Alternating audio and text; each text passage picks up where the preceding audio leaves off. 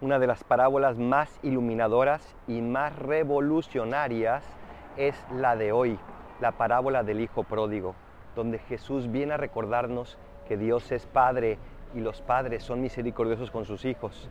Viene a recordarnos que somos hijos también y que al ser hijos podemos equivocarnos de muchas maneras. Una es pidiendo la parte de la herencia, otra también es permaneciendo aparentemente allí, pero a la vez no estar con el corazón allí como el hijo mayor.